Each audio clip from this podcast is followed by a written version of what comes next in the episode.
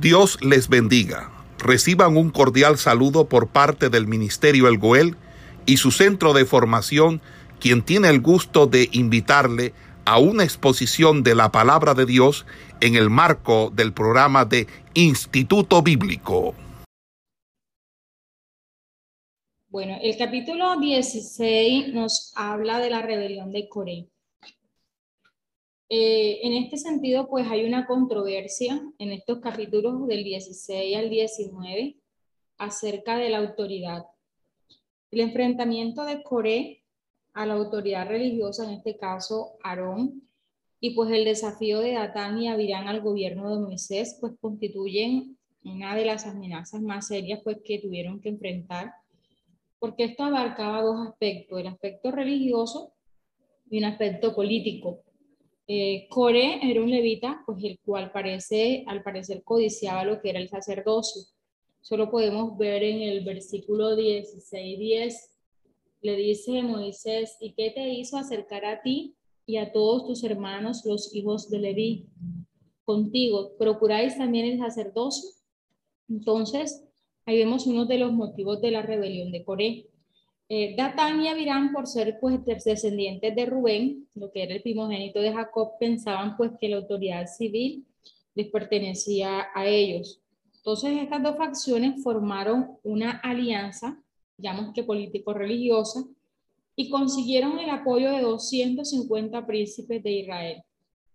Pues ellos denunciaban que Moisés y Aarón se habían aferrado pues, a estos puestos de autoridad por un tiempo indefinido y pues expresaban esto, ¿por qué habían de ser estos oficios conferidos a los dos hermanos? ¿Acaso no era toda la congregación santa? ¿Y no podrían otros tantos como ellos gozar de la presencia de Dios? Entonces, Éxodo 19:6 pues sí nos habla de que ciertamente toda la nación era santa y era consagrada a Dios, pero los rebeldes volvieron la espalda al hecho de que el Dios de Israel había elegido a Moisés y Aarón para llevar a cabo estos dos cargos principales. Y por tanto la rebelión no era contra ellos, sino contra Dios mismo. Entonces eso lo podemos mirar en el versículo 11 del capítulo 16. Dice, por tanto tú y todo tu séquito sois los que os juntáis contra Jehová. Pues Aarón, ¿qué es para que contra él murmuréis? Esto expresó Moisés contra este séquito que se estaba revelando. Eh, Datán y Abirán describieron a Egipto como una tierra que fluye leche y miel. Y esta burla pues demostró esa falta, digamos que de absoluta reverencia a lo que Dios estaba haciendo. El versículo 13 dice de esta manera, es poco que nos hayas hecho venir de una tierra que destila leche y miel para hacernos morir en el desierto sino que también te enseñorees de nosotros imperiosamente. Entonces, es aquí donde ellos están expresando o arguyendo pues todos estos motivos. Ahora, eh, ¿qué pasó o qué aconteció? ¿Cómo reaccionó Moisés ante toda esta situación? Moisés pues no hizo ningún esfuerzo por justificar la posición suya ni la de Aarón. No les recordó pues a los israelitas lo que había hecho por ellos, ni habló de sus abnegadas labores, sino pues que llevó el problema directamente a Dios en oración. Ahora, la prueba que Moisés luego propuso permitía que Dios fuera el que indicara a quienes pertenecían el sacerdocio y la autoridad. Entonces, hubo un juicio divino pues sobre los rebeldes, demostrando pues cuán grave es levantarse contra las autoridades que Dios ha puesto en la congregación. Entonces, eh, Dice aquí eh, en el versículo 19, pues que ya Corea había hecho juntar contra ellos a toda la congregación a la puerta del tabernáculo de reunión. Eh, entonces la gloria de Jehová apareció a toda la congregación y Jehová habló a Moisés y Aarón diciendo, apartaos de entre esta congregación y los consumiré en un momento. Ellos pues se postraron sobre sus rostros y dijeron, Dios, Dios de los de los espíritus de toda carne. No es un solo hombre el que pecó, ¿por qué airarte con toda la congregación? Entonces, el Señor eh, empieza a obrar Moisés, propone que cada uno de ellos tomaran pues su incensario y, se pusiera, y pusieran incienso y pues que todos ellos acercaran a Jehová, cada uno con su incensario.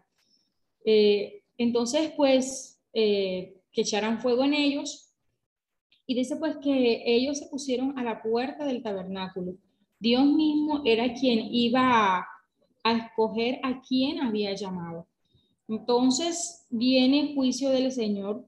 El Señor les dice a Aarón y a Moisés, apártense de toda esta congregación, yo lo consumiré en este mismo momento. Eh, la actitud de Moisés y de Aarón fue postrarse sobre su rostro. Es ahí donde también podemos mirar eh, esa labor de intercesión que siempre se observó tanto en Moisés como Aarón. Entonces Jehová habló a Moisés diciendo, Habla a la congregación y diles, apartados en derredor de la tienda de Coré, Datán y Abirán. Moisés se levantó, fue a Datán y Abirán, y los ancianos de Israel fueron en pos de él. Y él habló a la congregación diciendo, apartados ahora de los tiendas de estos hombres impíos, y no toquéis ninguna cosa suya para que no perezcáis en todo su pecado. Cuando todo esto pasó, Moisés dijo, en esto conoceréis que Jehová me ha enviado para que hiciese todas estas cosas y que no las hice de mi propia voluntad. Si como mueren todos los hombres, muriesen estos, o si ellos al ser visitados siguen la muerte, la suerte de todos los hombres, Jehová no me envió. Así Jehová hiciera algo nuevo y la tierra abriere su boca y los tragare con todas sus cosas y descendieren vivos al Seol, entonces conoceréis que estos hombres irritaron a Jehová. Entonces, no acabó de hablar Moisés cuando pues la tierra abrió su boca y los tragó a ellos y a sus casas, a todos los hombres de Coré y a todos sus bienes. Entonces, aquí eh, Moisés propuso esa prueba que permitiría que Dios fuera el que indicara a quienes pertenecían el sacerdocio y la autoridad. Este terrible juicio divino pues sobre los rebeldes eh, demuestra cuán grave es levantarse contra las autoridades que Dios ha puesto en la congregación. Y hay una frase aquí que dice que ellos descendieron vivos al Seol. Ahora, no hay que interpretar esta frase como que llegaron en forma corporal al lugar subterráneo, pues donde residían los espíritus de los muertos, sino que significa que ellos fueron sepultados vivos. De los hombres de Coré que fueron tragados por la tierra, probablemente sean los siervos de Coré, no los hijos, pues eh, número 26, 11 dice más adelante que más los hijos de Coré no murieron. Ahora, se hace evidente pues la mala actitud de la congregación de Israel durante esta prueba efectuada por Moisés al día siguiente. Aparentemente, pues muchos israelitas se desviaron por las palabras insolentes de, de estos amotinados contra Aarón y Moisés su ceguedad y obstinación pues llegaron al colmo al culpar a Moisés del escarmiento pues de estos terribles rebeldes. Y es ahí donde ellos les dicen pues que, realmente eh, ellos son culpables eh, de que la tierra haya tragado pues a estos hombres. Entonces, eh, dice el versículo 36. Entonces Jehová habló a Moisés diciendo, Di a Eleazar, hijo del sacerdote Aarón, que tome los incensarios de medio del incendio y derrame más allá el fuego porque son santificados. Los incensarios pues que estas personas utilizaron, eh, dicen pues que eran santos y como tal eh, debían permanecer. Dice pues que de esto se hicieron planchas y de que esto sería un recordatorio, una señal a los hijos de Israel cuando ellos pues intentaran nuevamente rebelarse en pos de Jehová eh, en cuanto a lo, a lo que Dios establece para el sacerdocio o para la autoridad. Dice el versículo 40, en recuerdo para los hijos de Israel, de que ningún extraño que no sea de la descendencia de Aarón se acerque para ofrecer incienso delante de Jehová, para que no sea como Coré y como su séquito, según se lo dijo Jehová por medio de Moisés. El versículo 41 nos muestra que esta murmuración, esta rebelión que se levantó y donde 250 personas pues fueron afectados, no solamente llegó hasta ellos, sino que parte de la congregación que quedó ya tenía en su corazón eh, parte de la rebelión y están pues muy, continuaron con todo esto que aconteció, de que vieron que la tierra se abrió y pues algunos pues les dio miedo, algunos salieron corriendo, no tuvieron temor de seguir hablando en contra de Moisés. Entonces, eh, dice, aconteció que cuando se juntó la congregación contra Moisés y Aarón, miraron hacia el tabernáculo de reunión y aquí la nube lo había cubierto y apareció la gloria de Jehová. Y vinieron Moisés y Aarón delante del tabernáculo de reunión y habló Jehová a Moisés diciendo, apartaos en medio de esta congregación y los consumiré en un momento. Y ellos se postraron sobre su rostro. Entonces, nuevamente está aquí la parte de la intercesión de estos dos varones. Eh, luego de que el pueblo como tal nuevamente eh, estuvo murmurando pues todo esto, eh, Dios expresa pues juicio sobre todos estos hombres y es donde nuevamente Moisés y Aarón toman una decisión. Podemos ver también aquí la audacia de Moisés eh, cuando Moisés observa que la ira, que el furor ha salido de la presencia de Jehová, le indica a Aarón pues que tomara el incensario, pusiera fuego en el altar y pusiera sobre él el incienso y pues que fuera pronto a la congregación para hacer expiación por ello, porque el furor de, de Jehová había salido y la mortandad como tal había comenzado. Una plaga en contra de todos estos que estaban murmurando. Entonces dice, entonces tomaron el incensario como Moisés dijo y corrió en medio de la congregación. Y he aquí que la mortandad había comenzado en el pueblo. Y él puso incienso su pasión por el pueblo y se puso entre los muertos y los vivos y cesó la mortandad. ¿Qué es, poner, que es ese intercesor, ese que se pone en medio de para eh, interceder a favor de alguien, ¿verdad? En este caso, Aarón eh, estuvo de intercesor para ponerse a favor del pueblo de Israel. Dice pues que los que murieron en aquella mortandad fueron 14.700, sin los muertos por la rebelión de Coré. Entonces podemos ver que la rebelión, en este caso, eh, y la murmuración se llevaron a 14.900 y tantas personas a veces consideramos algo liviano eh, el hablar contra nuestras autoridades o el murmurar contra nuestras autoridades. Entonces, la palabra pues aquí nos está enseñando que debemos tener mucho cuidado de, de hablar, de expresar o de levantarnos en contra de aquellas personas que Dios ha colocado eh, para que guiar para orientar pues a su pueblo.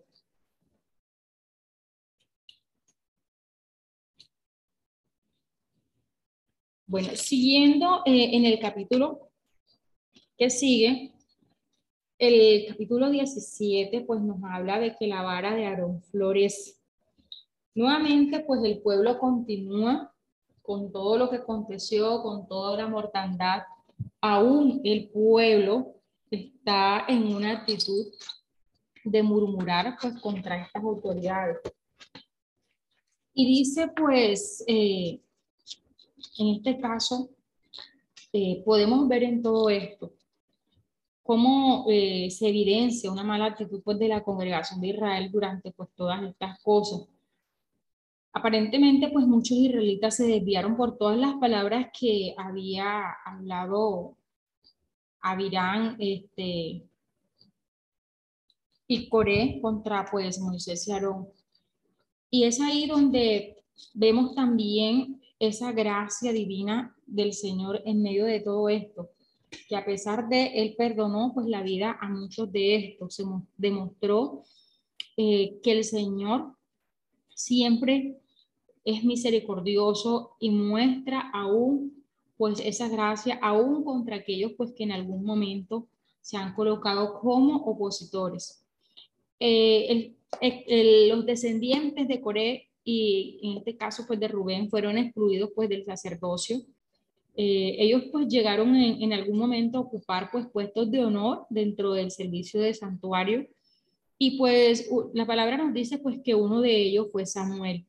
Fue un profeta pues destacado y de hecho pues fue el último juez de Israel. Eso lo podemos ver en Primera de Crónicas 6:33.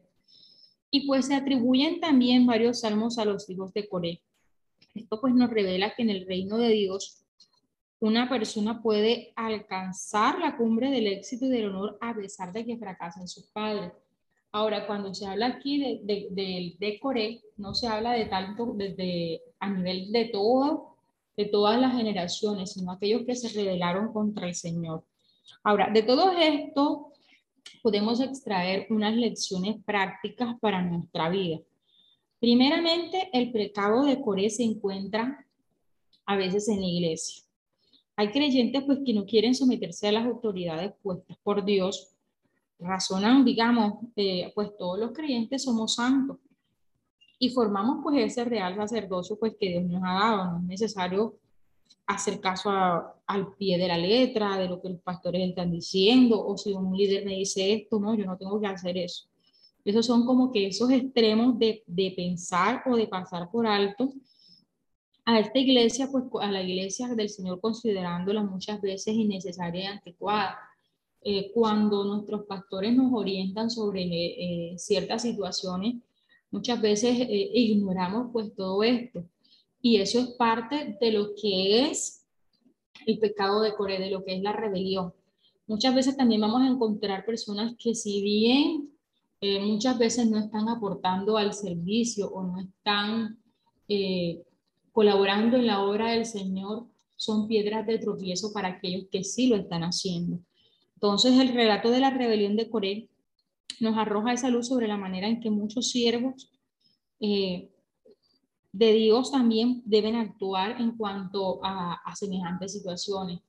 Eh, sí, esto sucede, y pues aquí tengo muchos eh, de los líderes, en este caso de las personas pues, que están al frente de las otras congregaciones, cuál es la actitud en caso de que esto suceda. Recordar primeramente que eh, usted ha sido puesto, elegido por Dios, así como lo son nuestros pastores, y es Dios quien precisamente va a actuar para que esa autoridad que ha sido atacada en la iglesia sea vindicada. Entonces Moisés no se defendió fue ante el Señor y es el Señor quien realmente lo defiende. Ahora, una actitud de deslealtad o rebeldía que pueda ser notada en la congregación no debe ser determinante pues para la decisión del líder. Puede ser que convenga que, que se retire, pero hay casos en que debe permanecer firme y confiar en ese apoyo divino que viene del Señor. Eh, debe pues siempre acudir a Dios y no tratar de defenderse ni usar de la astucia ni de la violencia. Dios es quien vindicará a sus siervos y condenará, dice, toda lengua que se levante contra ellos en juicio. Eso lo dice Isaías 54, 17. Dice, alguien ha observado, hay solamente una cosa peor que no tener razón. Es tener la razón acompañada de un espíritu malo. Entonces, eso pasó contra el, el de Coré y Abirán. El verdadero siervo de Dios siempre va a sentir compasión incluso por aquellos que se oponen a él. Moisés exhortó a Coré y a los levitas advirtiéndoles de su error. Y es ahí donde él les estaba diciendo, Dios los ha elegido para que ustedes estén a su servicio. Entonces, aunque Moisés se mostró muy humano pues en su reacción a los líderes intratables, en el verso 16, 15, Moisés eh, expresó pues eh, algo, y es que cuando estas personas eh, fueron allá, Dios, Él les dice, Dios, no, te, no mires a su ofrenda. Dice, ni aún, ni aún un asno he tomado de ellos, ni a ninguno de ellos he hecho mal. Una de las cosas que expresó Moisés dentro de ello, dentro de su humanidad, fue decirle, Señor, no los tengas en cuenta para nada. Pero también más adelante es donde vemos esa actitud de, ese intercesor. Entonces así fue, eh, Moisés también tuvo esa lástima de esa congregación rebelde y actuó para salvarla de los juicios de Dios. Ahora sí, el capítulo 17 pues nos habla de la vara de Aarón que florece. Esta fue eh, la prueba de la vara. Aquí es Dios, eh, ya había dicho pues que solo la familia de Aarón y sus descendientes pues servirían como sacerdotes. Y pues esto dio a Israel una prueba adicional de la superioridad en cuanto a los asuntos religiosos de la tribu de Leví y de la familia de Aarón. Entonces la vara de Aarón reverdeció. Esa vara era tenida por símbolo de autoridad y preeminencia, digamos que era el cetro, pues que era, eh, la vara representaba ese cetro, pues que le daba autoridad a quien Dios había elegido. Entonces, puesto que la vara no podía reverdecer por sí misma, la prueba demostró que el sacerdocio de Aarón no se baja solamente sobre sus dones naturales, sino sobre una elección divina. Entonces, esta vara fue colocada en el tabernáculo para recordar a los hebreos continuamente que la voluntad de Dios es soberana en cuanto al sacerdocio. Entonces, el verso 17 comienza diciendo esto. Luego habló Jehová a Moisés diciendo, habla a los hijos de Israel y toma de ellos una vara por cada casa de los padres de todos los príncipes de ellos doce varas conforme a la casa de sus padres, y escribirás el nombre de cada uno sobre su vara.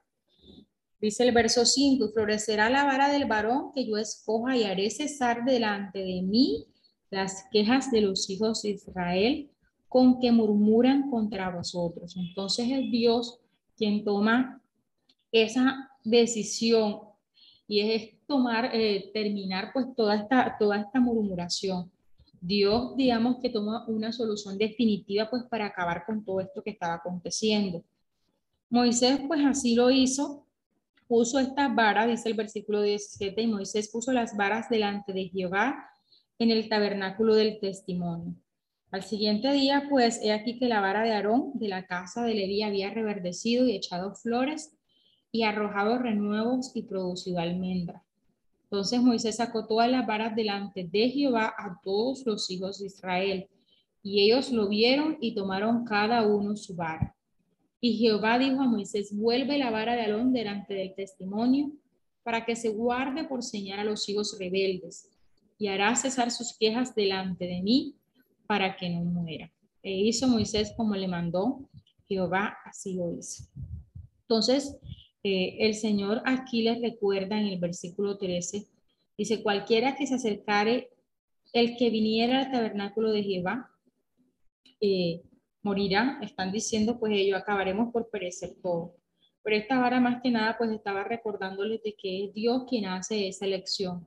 Es Dios quien, de una manera divina, elige aquellas personas pues que estarán a su servicio y pues la autoridad del sacerdocio de Aarón había sido pues negada en la rebelión de Coré. Por lo tanto, Dios pues así lo confirmó en este, en este capítulo, versículo 17.5. Cuando la vara de Aarón floreció, pues cada uno de los jefes que habían llevado esta vara, eh, las varas de ellos estaban secas. Dios dio vida solamente a la vara de Aarón. Y de la misma manera, pues, todos los fundadores, si vamos a esta a, nuestra actualidad. Muchos fundadores de muchas religiones han muerto. Y, pues Cristo también murió entre ellos, pero solamente Él ha resucitado de entre los muertos y ha sido pues exaltado para ser ese sumo sacerdote. Hebreos 4.4 y el 5.4.10 pues nos habla de todo esto. Dice eh, el Señor, Hebreos 4, 14, perdón. Dice, por tanto, teniendo un gran sumo sacerdote que traspasó los cielos, Jesús, el Hijo de Dios, retengamos nuestra profesión. Entonces, ese sumo sacerdote que murió, eh, Dios fue elegido por el Señor. Y dice pues el verso 5 del 4 al 10. Y nadie toma para sí esta honra, sino el que es llamado por Dios como lo fue Aarón. Así tampoco Cristo se glorificó a sí mismo haciéndose sumo sacerdote, sino el que le dijo, tú eres mi hijo, yo te he engendrado hoy. Como también dice en otro lugar, tú eres sacerdote para siempre según el orden de Melquisedec. Y Cristo, pues en los días de su carne, dice, ofreciendo ruegos y súplicas con gran clamor y lágrimas al que le podía librar de la muerte, fue oído a causa de su temor reverente. Y aunque era hijo, por lo que padeció, aprendió la obediencia. Y habiendo sido perfeccionado, vino a ser autor de eterna salvación para todos los que le obedecen. Y fue declarado por Dios sumo sacerdote según el orden de Melquisedec. Entonces recordemos pues que Melquisedec es esa figura sin eh, sacerdote que no tiene genealogía, sacerdote por siempre. Y es ahí donde eh, recordamos que ese que resucitó entre los muertos ha sido exaltado para ser sumo sacerdote según la escogencia del Señor. Entonces, no sé si hasta aquí tienen alguna pregunta, alguna intervención. Todas estas personas que murieron por la rebelión de Corea y con los medios ordinarios, pues para quitar la contaminación que resultaba de tocar todos estos cadáveres, pues no se daba abasto. El Señor proveyó un sacrificio especial para purificar el campamento. Los israelitas pues tenían que lavarse según las reglas de purificación. Eh, se preparó pues el agua de esta purificación mezclando en ella las cenizas de la vaca alazana Recordemos pues que la vaca alazana eh, representa pues una vaca, en este caso una vaca roja. Y pues eh, el Señor utilizó pues toda la misma ceremonia, digamos que, que, se utilizaba en algunos aspectos semejantes a lo que era la limpieza del leproso. Entonces el escritor eh, de la carta a los hebreos también alude a esto cuando habla de las cenizas de la becerra. Eso lo podemos ver en el capítulo 9, versículo 13. Vamos a leerlo aquí. Dice, porque si la sangre de los toros y de los machos cabríos y las cenizas del ave cerda, rociadas a los inmundos, santifican para la purificación de la carne, cuanto más la sangre de Cristo, el cual mediante el Espíritu Eterno se ofreció a sí mismo sin mancha, a Dios limpiará vuestras conciencias de obras muertas para que sirváis a Dios vivo. Entonces, eh, todo esto pues encierra un, claro simbolismo, así como las cenizas de la vaca alazana pues limpiaban ceremonialmente a este israelita contaminado, así la sangre de Jesús satisface la justicia divina, limpia pues la conciencia del pecador y lo reconcilia con Dios. Entonces, el capítulo 19 se resume en esto. Había que hacer un proceso de purificación y digamos pues que si nosotros miramos eh, el equivalente, eh, se puede mirar a, la murmuración, eh, el equivalente sería pues la lepra, dado que lo que se hizo pues para limpiar al pueblo equivalía pues a la limpieza pues que se hacía contra las personas pues que tenían lepra. Entonces, el capítulo 17, eh, pues nos habló acerca de, la vara de Aarón que florece, el 18, pues de cómo eh, debían ellos, pues, eh, realizar este proceso de purificación. Ahora, aquí también se habla de sostenimiento de los sacerdotes y los levitas. El capítulo 18, pues nos habla es Dios quien dice, Jehová dijo a Aarón, tú y tus hijos y la casa de tu padre contigo llevaréis el pecado del, del santuario. Y tú y tus hijos contigo llevaréis el pecado de vuestro sacerdocio. Entonces, Dios les estipula qué debe recibir el sacerdote, qué debe recibir los levitas. Entonces, eh, el Señor también pues les establece acerca de los de los primogénitos, acerca de, las primicias. Dice el versículo 18-12, de aceite, de mosto y de trigo, todo lo más escogido, las primicias de ellos que presentarán a Jehová para ti la sedada. Las primicias de las cosas de la tierra de ellos, las cuales traerán a Jehová serán tuyas, todo limpio en tu casa comerá de ellas. Todo lo consagrado por voto en Israel será tuyo. Todo lo que abre matriz de toda carne que ofrecerán a Jehová, así de hombres como de animales será tuyo, pero harás que se redima el primogénito del hombre. Eh, algo que hace el Señor y que se menciona aquí es que todas estas cosas que Dios les dice Aarón y al sacerdocio, eh, al sacerdocio como tal y a Leví, dice que sería un estatuto perpetuo, algo que el Señor pues estaría haciendo por pacto perpetuo. Dice el versículo 19, todas las ofrendas elevadas de las cosas santas que los hijos de Israel ofrecieron a Jehová, las he dado para ti, para tus hijos y para tus hijas contigo por estatuto perpetuo. Pacto de sal perpetuo es delante de Jehová para ti y para tu descendencia. Algo pues que captura la atención es que es un pacto de sal. Sucede que el pacto de sal era algo pues para los orientales que era un pacto que no era olvidado ni menospreciado y era una promesa de que sus, sus compromisos pues son inviolables. Dice que aún pues los ladrones en el oriente ahorraban este, este pacto de sal y pues este pacto también es comúnmente utilizado en lo que es en el mercado oriental para acordar pues tratos comerciales con las negociaciones. Entonces en el oriente al tomar la sal es una garantía, eh, una promesa de fidelidad y en el trato pues, entre las personas, el pacto de sal consistía en que esas dos partes que estaban de acuerdo, dice que llevaban una bolsita de sal y para sellar su pacto unían estos dos contenidos. Una vez pues que la sal era unida, era imposible distinguir cuál era la una de la otra. Entonces la unión de la sal hacía que el contrato pues fuese permanente. Y este pacto de sal, o que es Brit Melah, eh, en hebreo significa que es un pacto sólidamente establecido y perpetuo. Aparece dos veces esta expresión pues, en las escrituras, este que acabamos de mirar en número 18, y el segundo pues en segunda de Crónicas 13. Todo lo que eh, el Señor pues le estableció, dijo que era pacto perpetuo, bajo el pacto de sal. Entonces los antiguos declaraban que no había nada más puro en este mundo que la sal porque provenía pues de las dos cosas más puras, lo que era el sol y el mar. Y pues la misma blancura resplandeciente de la sal pues considera considerado pues un cuadro de pureza, como que algo para, para notar un poco más allí. Entonces, eh, el Señor le dio todas estas cosas eh, a los levitas, dice el versículo 26.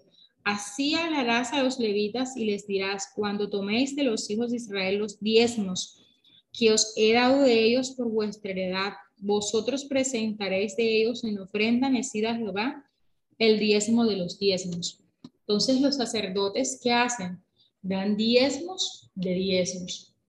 Entonces, el capítulo 18 nos da como que todas estas orientaciones acerca de cómo eran sostenidos los, sacerdotes y los levitas. El capítulo 19 pues nos habla de lo que es la purificación de los inmundos, que ya venía pues mencionándole aquí. Dice el versículo 17, y para el inmundo tomarán de la ceniza de la vaca quemada de la expiación y echarán sobre ella agua corriente en un recipiente. Entonces, eh, el Señor pues eh, a quien no era purificado, dice que debía ser cortado del pueblo. Eh, después de todo esto, pues hay una experiencia que se dan en, del versículo 20 al 25, digamos que son todas experiencias que se dan en el viaje a Moab. Primeramente pasa algo y es que Moisés y Aarón pecan en cuanto a este viaje. ¿Qué, pasó? ¿Qué sucedió? Sucede que pues, hubo una ocasión donde Moisés y Aarón pues parece, al, pecaron en el último año, pues al parecer fue en el último año pues del peregrinaje de Israel. Eh, en ese mismo año pues muere Aarón, muere Moisés y muere María.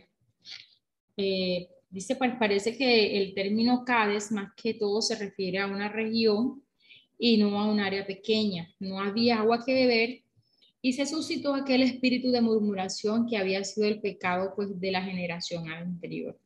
Al ver en los hijos el mismo espíritu que había visto en los padres Moisés, se amargó al igual que Jeremías, pues también lo había dicho, Dice, en vano he azotado a vuestros hijos, no han recibido corrección. Ahora, ¿cuál es el pecado que sucede aquí?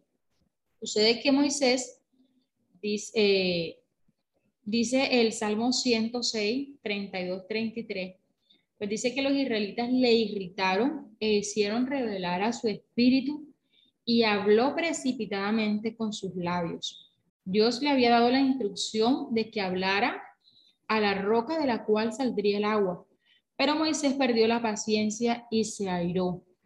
Pues en vez de hablarle a la roca, le habló con enojo al pueblo y luego golpeó la roca dos veces. Ahora, no solamente desobedeció a Dios, sino que se arrogó a sí mismo. Es decir, eh, él se atribuyó el poder de obrar esos milagros diciendo, hemos de hacer salir aguas. Entonces, aquí en esto, él no santificó al Señor. Entonces, Dios denominó esta actitud de Moisés como también incredulidad y rebelión. Vamos a ir al versículo 12 eh, del capítulo 20. Dice así, y Jehová dijo a Moisés y a Aarón, por cuanto no creísteis en mí para santificarme delante de los hijos de Israel, por tanto no meteréis esta congregación en la tierra que les he dado. Entonces, eh, hubo incredulidad y hubo rebelión ya no tenía pues Moisés esa misma paciencia y compasión por el pueblo pues que había tenido. Digamos que fracasó pues en su punto más fuerte que era la mansedumbre. Recuerdan que Dios le había dicho anteriormente que este era el hombre más manso de la tierra. Y es aquí donde también podemos ver que muchas veces, a pesar de que dentro de la humanidad eh, todo líder llegará a un momento en que de pronto el cansancio, eh, la cotidianidad, las situaciones, puede llegar a este extremo, donde perdió esa paciencia. Entonces, eh, así como el, ahora, ¿qué pasa? Podríamos decir, pues Moisés solamente expresó eso, pero también podemos ver que Aarón también abrigó la misma actitud, de manera que Dios le impuso pues a ellos dos este mismo castigo, y era que ellos no iban a entrar a esta generación, a, esa tierra. Podría preguntarse, pues, ¿fue un castigo demasiado duro eh, por un solo acto de, desobediencia? ¿Cómo es posible, pues, después que todos estos hombres caminaron y llevaban todo este tiempo con el pueblo por un solo acto, hayan perdido la entrada? Eh, algo que, que, nos dice la palabra es que como el brote de una planta, pues revela que hay una raíz debajo de la superficie, esa impaciencia de Moisés demostró que ya no era apto para introducir a Israel en la tierra. Dios levantaría a otro para hacerlo. Y es ahí donde Aarón murió al poco tiempo y Moisés llegó solamente hasta el límite de Canaán. Entonces, el versículo 20 al, capítulo 25 vamos a encontrar eh, muchas cosas que nos va, que son de grande eh, enseñanza pues para nuestra vida y que eh, están allí, como dice la palabra, pues para instruirnos. Siguiendo con esto, pues en el capítulo 21 acontece de que Edom no permite pues el paso a los hijos de Israel. Dice que Edom negó a Israel pues, el paso por su tierra porque consideraban pues, que era peligroso para su seguridad la entrada de una multitud tan grande. Y eh, es aquí donde dice en el versículo 14, dice, envió Moisés embajadores al rey de Edom desde Cádiz diciendo, así dice Israel tu hermano, tú has sabido todo el trabajo que nos ha venido cómo nuestros padres descendieron a Egipto y estuvimos en Egipto largo tiempo y los egipcios nos maltrataron y a nuestros padres. Y clamamos a Jehová, el cual oyó nuestra voz y envió un ángel y nos sacó de Egipto y aquí estamos en Cádiz, ciudad cercana a tus fronteras. Te rogamos que pasemos por tu tierra, no pasaremos por labranza ni por viña ni beberemos agua. En el versículo 18 dice, Edón le respondió, no pasarás por mi país, de otra manera saldré contra ti armado. Los hijos de Israel pues iban a, tomar este camino, pero nuevamente en el versículo 20 dice, pero él respondió, no pasarás. Y Edom salió contra él con mucho pueblo y mano fuerte. Entonces no quiso pues Edom dejar pasar a Israel por su territorio y aquí el pueblo de Israel pues tuvo que rodear, eh, pasar por un desierto, dice que un desierto bastante peligroso, espantoso, de hecho dicen las escrituras. Entonces recordemos aquí que siempre ha habido una enemistad entre el pueblo de Israel y el pueblo de Edom. Entonces, eh, estos dos hermanos, Jacob y Esaú, los antepasados de Israel y Edom respectivamente, se recuerdan pues que lo vimos en Génesis, eh, desde un principio siempre ha existido enemistad entre los dos y pues a menudo Edom era condenado por los profetas. Entonces, luego que estas cosas pasan, eh, en el versículo 4 del capítulo 21, eh, luego de que el pueblo pues está pasando por ese desierto espantoso, así decirlo, eh, nuevamente el pueblo de Israel pues empieza a murmurar. Dice el, versículo 2, entonces Israel hizo voto a Jehová y dijo, si en efecto entregares este pueblo en mi mano, yo destruiré sus ciudades y Jehová escuchó la voz de Israel y entregó al cananeo y lo destruyó a ellos y a sus ciudades y llamó el nombre de aquel lugar Orma.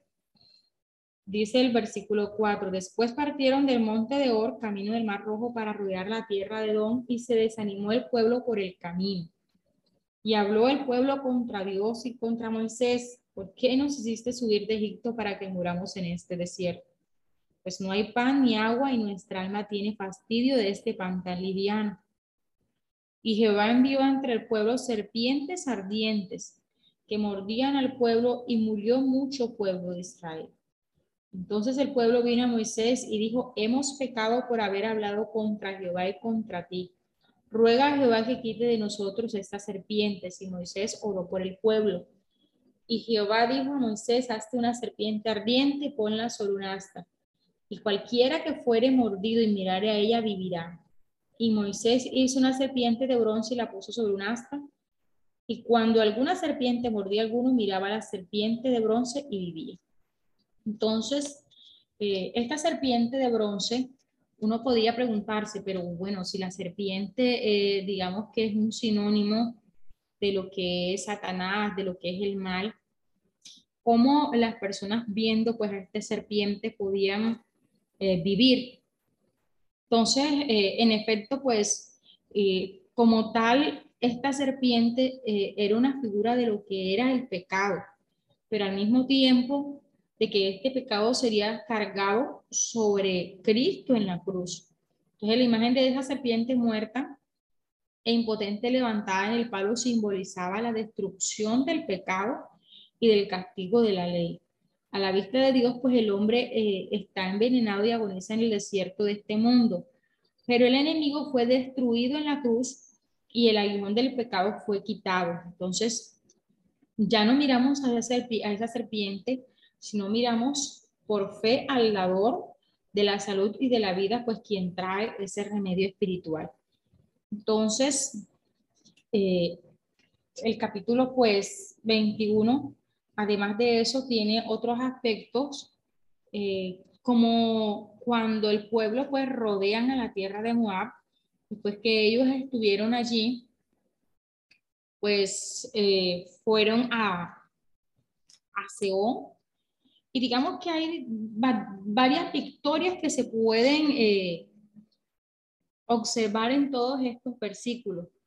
Podemos ver desde el versículo 21.1 hasta el 35, pues cómo eh, Israel empieza a obtener diferentes victorias.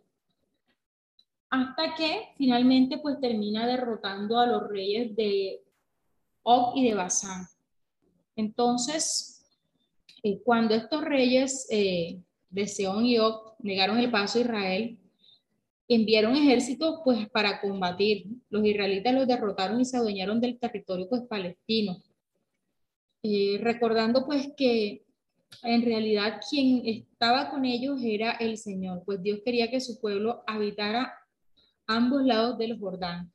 Los cananeos pues se llenaron de terror al darse cuenta de que Jehová era pues quien les quitaría Canaán para luego entregarlo a los israelitas. Entonces, eso lo podemos ver en Josué 2.9. El capítulo 22 nos habla de Balán. Ahora, ¿quién es Balán? Balán pues era eh, de Petor, más que exclusivamente pues era de Mesopotamia, lo que es cerca del río Éufrates. Eso nos dice el versículo 22.5. Y eh, este, eh, digamos que era uno de los más misteriosos y extraños personajes de la Biblia. ¿Será que era un profeta de Jehová o meramente era un adivino, pues en cuya boca Jehová había puesto sus palabras? Eh, ¿Será que pues tenía cierta comunión con Dios? ¿O sabía algo de la justicia divina? ¿O algo pues sobre la vida de ultratumba? Eh, este hombre pues oía los dichos de Dios o veía la visión del omnipotente. Entonces, algo que hacía él era, dice, que, no hablaría lo que Dios no le dijera. Pero eh, todas estas cosas, dice que había ocasiones en que este hombre buscaba agüeros o señales respecto al futuro. Entonces así se infiere que este hombre tenía quizás un don de profecía, pero su conocimiento de Dios estaba enturbiado en cierta medida pues por todos los conceptos paganos y pues por los intereses específicos que él tenía. Balak tenía que, Balak en este caso tenía que los israelitas, y de acuerdo pues con los madianitas, enviaron a Balaam pues el mensaje de que viniera a maldecir a Israel. Así sucede muchas veces pues que el adversario procura eh, encontrar a un creyente para usarlo pues contra el avance del pueblo de Dios. Al principio Balaam pues se niega a ir con, con la delegación de Balak porque Dios le había prohibido maldecir a Israel, pues el pueblo era bendito. Pero al ver la segunda delegación, pues compuesta de personajes importantes, nuevamente eh, él le pregunta a Dios, pues deseaba maldecir a Israel, pues para recibir la paga de Balac. Esta vez Dios le dio permiso para acompañar a los mensajeros del rey, pero con la condición de que haría lo que Jehová le dijera. Pueden surgir muchas preguntas alrededor de esto. ¿Será que pues Dios cambió de idea al permitir que Balán acompañara a esta delegación cuando le había dicho desde el principio que no fuera?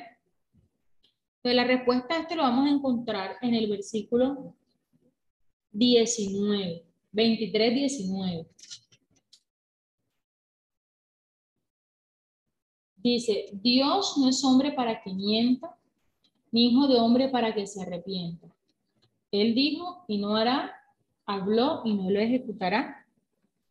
Entonces, parece pues que era la voluntad directiva de Dios que Balán fuera con ellos, pero era una voluntad permisiva. Probablemente permitió que Balán acompañara a los moabitas para demostrar a Balac el carácter singular de Dios y el poder divino, pues para frustrar toda adivinación contra el pueblo.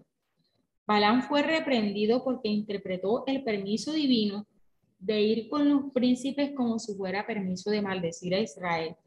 Fue motivado por el dinero de Balak. Y en segundo lugar, pues, eh, pasó de que Dios utilizó, esto es uno de, de los sucesos, digamos que trascendentales de la Biblia, donde eh, un animal, en este caso el asna de él, eh, que no, pues no tiene la capacidad de hablar ni de, razonar, es utilizado eh, por Dios. Solamente pues así como Satanás utilizó a esa serpiente para hablarle a Eva en el Edén, porque Dios no podía utilizar un asna. Entonces, en todo este incidente, Dios enseña a Balán que solo le es permitido hablar lo que él mismo transmite. De las profecías de Balán, en el capítulo 23 y 24, él profetizó cuatro veces pronosticando la prosperidad futura de Israel y la destrucción de sus enemigos.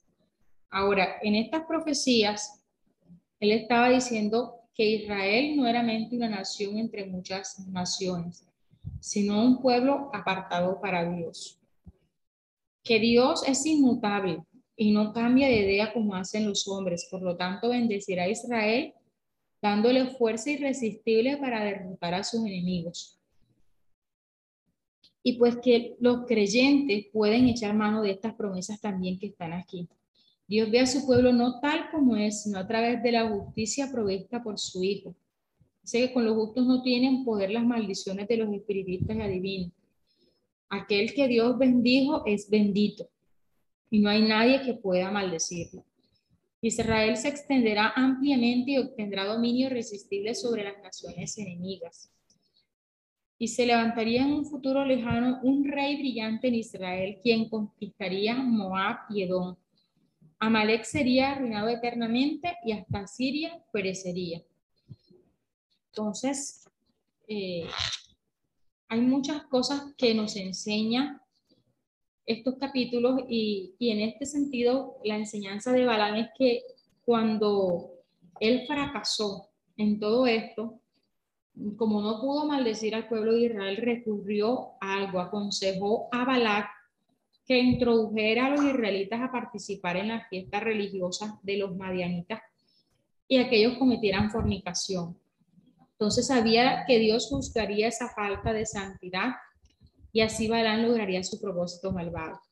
Entonces, esta acción enérgica de Fines detuvo pues la mortandad resultante y consiguió para él y sus descendientes pues la promesa del sacerdocio. Entonces, eh, dejamos hasta aquí. Ya creo que me estoy tomando varios minuticos de la clase.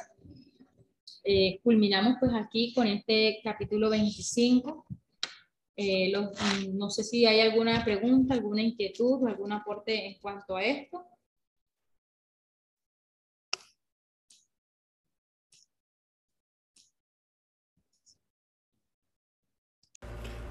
Esperamos que este estudio haya sido de bendición para su vida y ministerio. A sea la gloria. Este es el Ministerio El Goel vidas transformadas para cumplir el propósito de Dios.